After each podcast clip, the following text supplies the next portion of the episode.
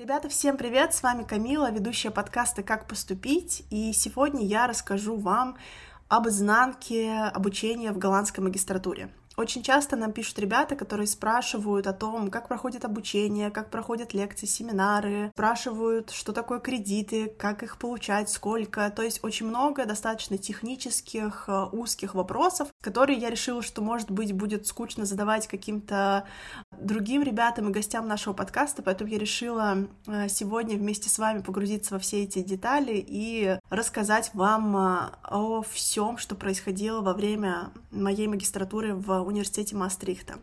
Надеюсь, что это будет полезно для тех, кто планирует поступление в магистратуру в Нидерландах или вообще в какую-то э, европейскую магистратуру, поскольку это даст вам такое некое общее понимание того, что будет с вами происходить. Прежде всего отмечу, что в Нидерландах большинство программ являются одногодичными, и здесь, конечно же, это может быть как плюсом, так и минусом, в зависимости от э, той цели, которая стоит перед вами. Для многих э, это действительно большой плюс, поскольку за один год, достаточно короткое время, вы получаете диплом, который позволяет вам двигаться дальше по вашей жизни, искать работу, стажировки и так далее. А для тех же ребят, кто хочет продлить э, свою студенческую молодость, для тех, конечно, может быть, будет немного грустно, что программа всего годовая. Но, конечно, у годовой программы есть свои недостатки. Прежде всего, это интенсивность. То есть, э, если рассказывать на примере моей магистратуры, и это тоже такая специфика именно Нидерландов, что там не семестры привычные нам, да, первый, второй семестр, а периоды, и их бывает 5-6, э, то есть весь год делится на 6 периодов, в которых, э, соответственно, в каждом периоде 2 месяца. И в течение этих двух месяцев вы берете курсы, которые, соответственно, в течение этих двух месяцев заканчиваются и начинаются следующие курсы. Здесь на примере, опять-таки, Нидерландов и на примере своей программы я училась по программе Law and Globalization со, спе- со специализацией в Human Rights. У нас нужно было выбрать э, несколько обязательных курсов. Э, у меня это было три, но сейчас я посмотрела на сайте, это два обязательных курса. И остальные курсы вы набираете уже из каталога элективных и дополнительных курсов. В целом, по общему правилу, для того, чтобы закончить магистратуру, если это годичная магистратура, то по общим правилам вам нужно набрать 60 кредитов. Либо, если это двухгодичная, то 120 кредитов. И здесь э, тоже нужно понимать, что э, даже вот когда мы говорим про какую-то стипендию, очень часто не важна даже э, ваша оценка или средний балл, с которым вы закончите, потому что иногда бывает так, что ребята боятся, что если они будут, например, плохо учиться, то у них там заберут стипендию и, и, так далее. Но на самом деле в европейской, по крайней мере, магистратуре очень многое завязано именно на кредитах, то есть очень важно получить необходимые кредиты, а кредиты, соответственно, вы получаете, если вы не завалили этот предмет. То есть даже если вы сдаете его условно на тройку, то вам дают этот кредит. Понятное дело, что, конечно же, в вашем дипломе все равно будет написан балл, но, тем не менее, кредиты очень важны с этой точки зрения. И в различных программах э, вы можете также набирать кредиты какими-то дополнительными э, активностями. Например, в моем случае можно было поучаствовать в мудкорте, это симуляция международного какого-то суда или регионального суда и э, в том числе можно было бы взять и стажировку. Э, в моем случае, и, может быть, я надеюсь, что мой опыт станет полезен для ребят, которые будут учиться на моих ошибках, э, я не взяла в, своей, в своей годичной магистратуре стажировку, хотя она могла быть, то есть я могла набрать 12 кредитов этой стажировки, но я тогда была очень сильно загружена, э, расскажу вам позже почему, и мне казалось, что у меня нет никаких моральных сил не искать стажировку, поскольку университет как таковой не помогает вам ее искать.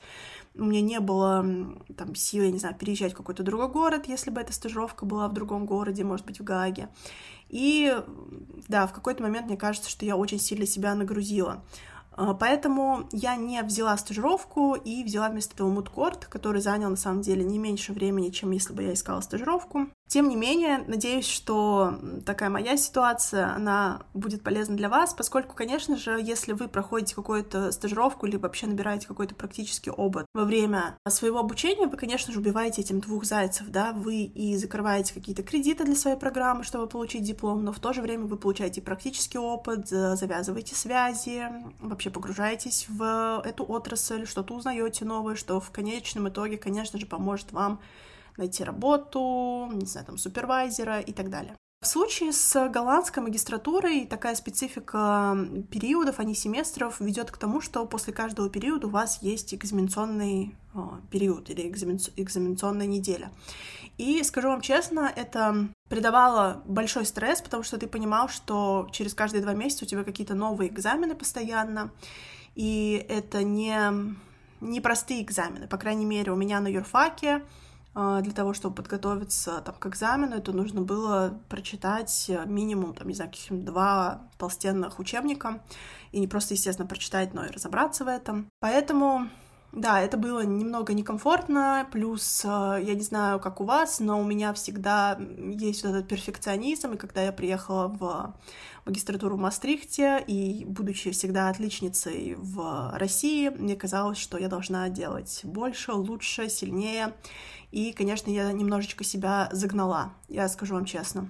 На самом деле, конечно, экзаменационный период при, всей, при всем своем стрессе, он дает какие-то тоже интересные смешные истории. Например, из-за того, что одновременно экзамены сдает весь университет, огромный Мастрихский университет, то под это дело снимают огромный-огромный какой-то амбар, такой, знаете, без окон, без дверей, без воздуха. Там проводятся экзамены одновременно там у всех. Ну, понятное дело, что там, конечно, поделено все по времени, но там огромное количество людей в этом огромном амбаре, где расставлены парты. Это выглядит немного сюрреалистично. По поводу экзаменов. Экзамены бывали э, у меня разного типа. Первый — это традиционный экзамен. Ну, они все в основном письменные, то есть устных экзаменов ни разу не было, что на самом деле, наверное, с какой-то точки зрения может быть и хорошо, э, поскольку ты хотя бы не нервничаешь там во время своего, да, спикинга. Очень часто это был письменный тест, когда тебе дают, соответственно, вопросы, и ты пишешь развернутые ответы. Э, второй тип экзамена, который у нас был, это был open book exam, то есть когда ты тоже, опять-таки, пишешь письменно, но при этом ты можешь взять с собой учебники на этот э, экзамен и, соответственно, ты можешь подглядывать. Но скажу честно, несмотря на то, что это звучит достаточно как бы расслабленно, из-за огромного количества информации, которую ты проходишь, если ты условно не разбираешься в материале, то в этих учебниках тебе будет сложно что-то найти, поскольку, конечно же, у экзамена есть ограничения по времени. Еще один вид экзамена, который у нас был, это сдача research paper, то есть когда ты делаешь какой-то research сдаешь его.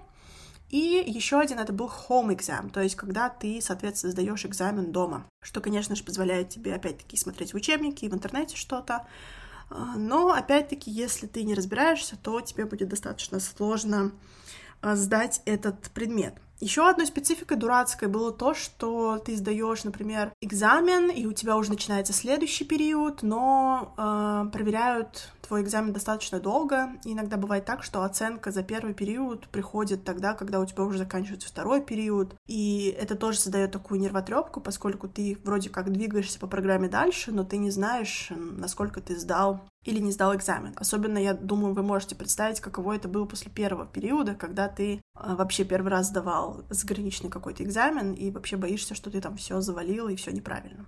В связи с тем, что у нас есть периоды, то последний период, шестой, и у кого-то пятый тоже, они связаны с написанием магистрской диссертации. Понятное дело, что написание магистерской диссертации может быть не во всех программах, но в моей э, это было, и дается, соответственно, какое-то время на research, на написание. Как таковой защиты диссертации не было, то есть, по сути, ты просто ее сдаешь и ее проверяют, и тебе опять-таки приходит оценка, что тоже достаточно нервотрепно.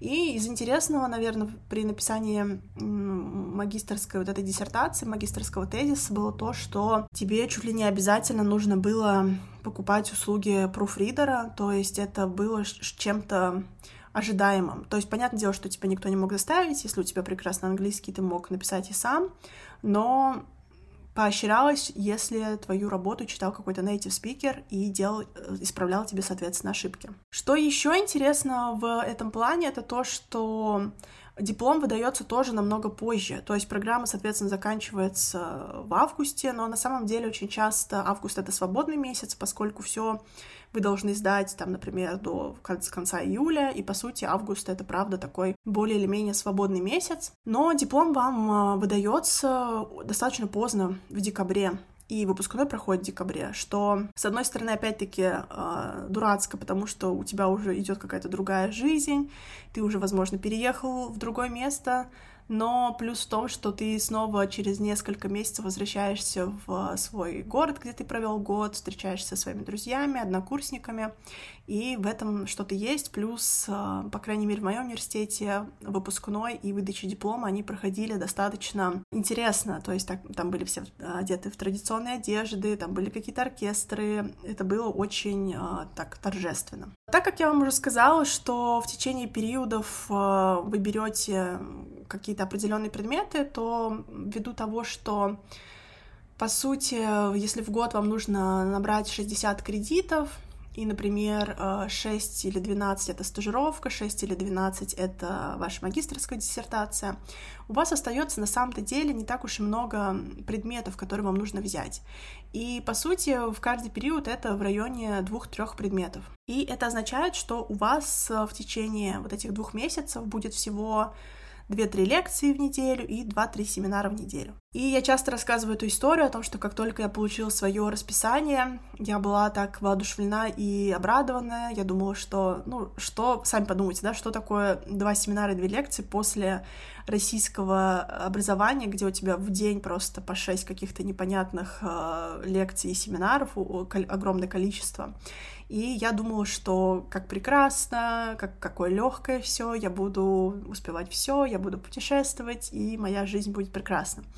Моя жизнь все равно была прекрасна, но э, я очень быстро поняла, что для того, чтобы получить, э, ну, максимум, наверное, от своего образования, и если ты действительно там хочешь разбираться в этой теме, если ты приехал учиться, то, конечно, для того, чтобы подготовиться к этим семинарам и к этим лекциям, то нужно очень много читать, очень много, нужно много готовиться.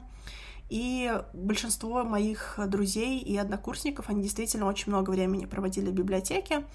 Опять-таки, я думаю, что вы можете представить первый период, когда ты только приехал, и ты нервничаешь, и тебе задают, я не знаю, там, на каждому семинару прочитать по 200 страниц э, юридического текста это немного стрессово.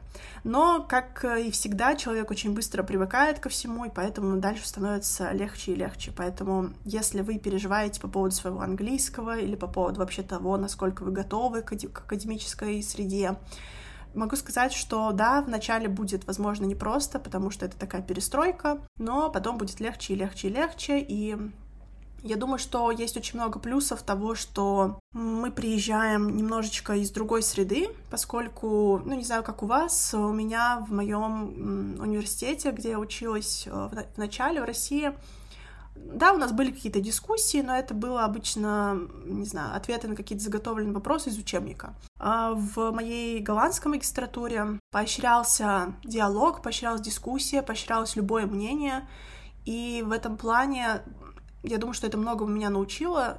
То, что, ну, можно, не знаю, говорить, в принципе, все, что ты думаешь, и никто тебя там не осудит, не скажет, что это неправильно. И это также помогает тебе бороться с каким-то страхом, в том числе и говорить, в том числе и, я не знаю, там, высказывать свое мнение, что, конечно же, поможет вам и дальше там, на работе, или если вы будете делать PhD, ну или просто в жизни, конечно же. По поводу преподавателей скажу так, что, конечно, мы все склонны всегда романтизировать образование за границей и говорить о том, что там все будет идеально. Но могу сказать, что у меня преподаватели были и очень хорошие, и не очень. И я думаю, что здесь это всегда, как и везде, а, у меня и в моем предыдущем университете были шикарные профессоры в России, были как бы те, которые, не знаю, там рассказывали лекции так, э, читая по бумажке и не поднимая глаз на аудиторию, поэтому я думаю, что это скорее не связано с э, страной, а с людьми, как, как и все в нашем мире. Но из плюсов могу сказать, что у нас действительно были интересные преподаватели, которые были э, практиками, то есть они были судьями там трибуналов, приходили пару раз какие-то гест-спикеры, которые, там, не знаю, работают в голландской прокуратуре, например. А, но в целом профессоры были хорошие. Я не могу сказать, что там был только один профессор, от которого я была в восторге. Остальные были все достаточно квалифицированные, достаточно классные, интересно рассказывали. Я думаю, что это такая особенность, которая действительно может быть более свойственна каким-то европейским вузам, где все равно так или иначе каждый профессор пытается как-то интересно при, преподнести материал, использовать кейсы, использовать примеры, опять-таки делать какую-то живую дискуссию во время лекции. Но был у нас, например, преподаватель, который не знаю, там опаздывал на семинары, который давал какие-то очень базовые знания, которые были уже у меня даже на тот момент, когда я брала этот курс. Поэтому, конечно, я думаю, что здесь всегда как повезет. Поэтому может быть и классно, может быть и средне. Я вернусь э, к тому вопросу, который я, вам, который я уже пыталась вам рассказать по поводу того, что я была очень загружена. И это было связано с тем, что когда я э, приехала в Мастрихт, я, ну, видимо, была такая голодавшая, мне хотелось всего, всего сразу взять. Я хотела и это, и то, и пятое, и десятое, и мудкорт, и ресерч-программу, и там, не знаю что. И поэтому я подала на, как только я, не знаю, там получила свой аккаунт, мне пришло, пришла э, рассылка на mail. Это было, это было приглашение подать на программу Honor Research Program. Honor Research Program есть в многих голландских университетах. Это такая программа, которая направлена на то, чтобы взять какое-то ограниченное количество ребят. Там тоже достаточно большой отбор, там смотрят и на оценки, проводят интервью. У меня был какой-то трехступенчатый отбор. И по сути, вас учат делать research. И в зависимости от вашего факультета, то есть это не университетская программа, это программа факультета, то есть я думаю, что у каждого факультета, скорее всего, есть такие honor research программ. И нас со всего юрфака Мастрихта набрали около 10, по-моему, человек, но в итоге двое потом а, покинули эту прекрасную, эту прекрасную программу. Я почти была третьей, но это не в моем характере, к сожалению, бросать что-то. И это дало нам дополнительные один-два предмета в период. То есть, если условно у моих одногруппников было два периода, два предмета в период, и они там умирали, то у меня было три, иногда четыре а, предмета и четыре экзамена, соответственно, в каждый экзаменационный период. И это было очень сложно. Во-вторых, сама research-программа, я, вот знаете, у меня стокгольмский синдром с этой программой, потому что она из меня, конечно, выжила все соки, силы моральные, но она меня, тем не менее, очень многому научила, хотя у меня был какой-то момент, когда мы проходили какую-то, по-моему, предмет назывался Art of Doing Research, когда мы проходили research дизайн, research методологию, что-то непонятное просто. И я ничего не понимала, что происходит, и в какой-то момент я думала, что мой синдром самозванца во всей красе выступил, он сказал, господи, конечно, тебе здесь не место, ты ничего не понимаешь, но потом как-то я начала разговаривать со своими одногруппниками с этой программы, и мне все сказали, что никто не, понимает, что происходит. То есть они все как слепые котята просто пытаются что-то делать. И в тот момент мне стало легче, и программа на самом деле пошла чуть получше, потому что я перестала думать, что вокруг меня все гении research а, а я тут ничего не понимаю. А, эта программа дала мне многое, она действительно научила меня делать хорошую методологию, разбираться в техниках, в этическом а, исследовании, в этическом research е. Это мне очень помогло написать мою кандидатскую диссертацию в Казани. Но, скажу честно, эта программа э, наверное, не дала мне прожить такую классную молодую студенческую жизнь, потому что большое количество времени я проводила просто в библиотеке. И здесь я могу сказать, что в целом культура библиотек — это достаточно интересный феномен европейских э, вузов. И здесь тоже расскажу очень короткую историю о том, что а, образование в Голландии очень популярно среди э, немцев, поскольку это соседняя страна, и образование в Нидерландах достаточно престижное, наверное, особенно для тех, кто, не знаю, хочет уехать не очень далеко от дома. И у нас был такой феномен в библиотеке, особенно во время экзаменационной недели, который назывался German Line если переводить дословно, немецкая очередь. А, это были ребята, которые приходили в библиотеку за час-полтора до открытия, то есть библиотека открывалась в 8 утра, они приходили там, не знаю, в 7, в 7.30, нет, вернее, в 6.30, и они становились в очередь для того, чтобы занять самое лучшее место в библиотеке, поскольку ты сидишь целый день, и тебе действительно здорово, если ты занял классное место там у окна или твое любимое место в библиотеке. И получалось так, что если ты не стоишь в этой German line, которая в большинстве случаев состояла из немцев, то ты приходишь, и тебе остаются уже какие-то дурацкие места. Поэтому э, это была German Line, в которой всегда была Камила, потому что для меня тоже было очень важно сесть в нормальное место, поскольку действительно я приходила домой только спать.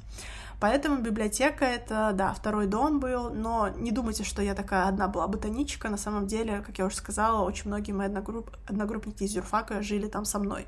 Было много интересных каких-то ивентов э, в целом, но я не могу сказать, что э, было там, много каких-то конференций, круглых столов, которые очень часто, например, у меня в Казанском университете проводились, где можно было поучаствовать. То есть э, набрать какой-то прям опыт конференций, публикации не так просто, если, соответственно, у вас нет на этом фокуса. То есть, конечно, если ваша цель поучаствовать в конференции или там написать какой-то тезис, а, то, конечно, вы можете это сделать, вы можете пообщаться с профессорами, но как таковой вот а, открытой возможности, чтобы просто вот, не знаю, вам прислали там какой-то open call, куда можно было податься, у меня, по крайней мере, такого не было. Что еще? Во время моей магистратуры в целом было очень много интересных каких-то событий и поездок. Например, из-за того, что я участвовала в мудкорте Европейского суда по правам человека, мы ездили, соответственно, участвовать в Польшу, в Варшаву. Потом у нас был какой-то торжественный ужин с деканом факультета для участников мудкорта. Это тоже было такое интересное событие. Потом у нас были, да, учебные поездки. Одна из них, она была в Гаагу в рамках э, курса по международному уголовному праву. Мы ездили в Международный уголовный суд, мы там смотрели заседания мы ездили в трибуналы, нам проводили экскурсии, то есть это было очень здорово, да, поехать и посмотреть на те учреждения, которых, соответственно, ты вот только что обсуждал на семинаре. Еще была поездка в Брюссель, ездили от студенческой организации и ходили, опять-таки, там тоже был отбор, нужно было писать мотивационное письмо, и мы ходили по ведущим а, юридическим фирмам, такими, таким как а, White Case, Baker McKenzie, и там а, было, было интересно, были хорошие возможности для нетворкинга и вообще для какого-то сбора информации, поскольку, например, общаясь с ребятами из а, White and Case в Брюсселе, я, например, выяснила, что а, именно у каждого городского офиса, да, есть какой-то фокус. И, например, фокус на права человека находится у лондонского офиса White and Case, что мне, показ... Ну, мне показалось интересной информацией, которую можно было использовать. Конечно, здесь, э, я как всегда говорю, нетворкинг — это наше все, и нужно по максимуму использовать вот эти нетворкинг-скиллы, тогда я помню, что для меня тоже такой был опыт, который показал мне, как плохо нетворкаюсь я, как я не подготовлена была, потому что у нас был какой-то парень в группе, такой, знаете, не знаю, мне кажется, во всех группках э, есть такой парень в, в костюме и такой общительный, и вот у него был, был вот этот QR-код в LinkedIn, и он ходил всем и говорил, что вот мой QR-код, типа засканьте, или попросил сканить их QR-код в LinkedIn, таким образом добавляя их в друзья. Тогда я даже не знала, что есть какие-то QR-коды в LinkedIn, и мне тогда это показалось каким-то высоким просто уровнем э, нетворкинга. Что еще? Э, еще достаточно интересный для меня опыт был это спортивные активности в университете Мастрихта, поскольку нам в рамках нашей ориентационной недели делали вообще экскурсию как бы по всем возможностям, которые дает университет, и вот одна из них это были спортивные активности, которые включали в себя ой, я не знаю, все, что вашей душе угодно, от яхтинга, гольфа, плавания, ну, что, что-то очень такое необычное до, очень, до, до, что-то, до чего-то очень стандартного. И так как у меня уже не было на это времени, но многие мои друзья ходили, и это действительно тоже скрасило их опыт обучения за границей, поскольку вот одна моя подруга, она а, да, ходила и занималась вот этим яхтингом, у них были поездки, то есть это было очень здорово. Ну и еще, что, наверное, то, что тоже мне понравилось и изначально как-то поставила на хорошее, дало какой-то хорош, хороший настрой. Это вот эта ориентационная неделя, которая была за, за неделю до начала обучения, э, которая дала возможность, нас там поделили тоже на группы по где-то 15 человек, и, в принципе, все мои друзья, основные, которые у меня были во время моего мастерского периода, это были все друзья из этой ориентационной недели. И это было здорово, поскольку очень много, я помню, что все страдали с жильем, кто-то не мог найти жилье. И вот, например, одной своей подруге я просто зная ее там два дня, предложила ей пожить у меня, пока она ищет жилье, и она, ну, правда, у меня там комната была тоже какая-то крошечная. И так вот мы с ней жили там неделю, пока она не нашла жилье, и очень-очень сдружились. И я не одна была, кто так делал. Именно так родились очень многие э, дружеские, хорошие отношения. По поводу стипендии, я тоже думаю, что многих интересует этот вопрос. У меня, соответственно, была полная стипендия, которая покрывала мою учебу, страховку, визу. Она не, по-моему, не покрывала перелет, то есть я летела за свои деньги. Но, э, да, вообще у меня была ежемесячная стипендия, она была в районе 850-900 где-то евро. Из них 400 я платила за жилье, остальное оставалось там на еду, транспорт был не нужен, поскольку я ходила пешком, либо там кто-то ездил на байке. Э, поэтому эти деньги уходили в основном на продукты, какие-то книги, потому что, соответственно, на каждый период нужно было покупать какие-то книги. И, ну, соответственно, там, не знаю, походы в кино, в кафе и так далее. Что-то удавалось даже копить, и так я накопила себе на поездку на лондонскую модель ООН, куда меня тоже позвали, что было очень здорово. А еще я вспомнила, что я ездила в Цюрих во время этой своей поездки, потому что я участвовала в программе Бадди, то есть мне назначили Бадди какого-то местного, ну не какого-то, а Кирилла, и он мне рассказал про вот эту поездку в Цюрих, дал мне все ссылки, тоже там сказал, подавайся обязательно. И вот я подалась, и меня взяли, поэтому тоже нетворкинг э, в целом очень помог. В принципе, это, наверное, все, что я хотела вам рассказать. Я надеюсь, что это дало какое-то общее понимание того, как проходила моя учеба. Я надеюсь, что выпуск э, не получился каким-то длинным, монотонным, и надеюсь, что действительно вы узнали для себя что-то новое. И хочу сказать, что все, кто интересуется поступлением в голландские магистратуры и вообще мечтает о том, чтобы поучиться в Нидерландах, то 21 ноября в 6, вернее, в 7 часов вечера мы проведем наш вебинар по Нидерландам, где рассмотрим очень много э, разных вопросов, которые, опять-таки, многих, многих волнуют, включая финансирование, подачу заявок и так далее. Поэтому всех обязательно ждем. Всем, кто еще подает заявки в этом году, большой удачи и надеюсь, что у вас все получится и мы сможем э, встретиться с вами в наших следующих выпусках подкаста «Как поступить» не только как со слушателями, но и как с его гостями.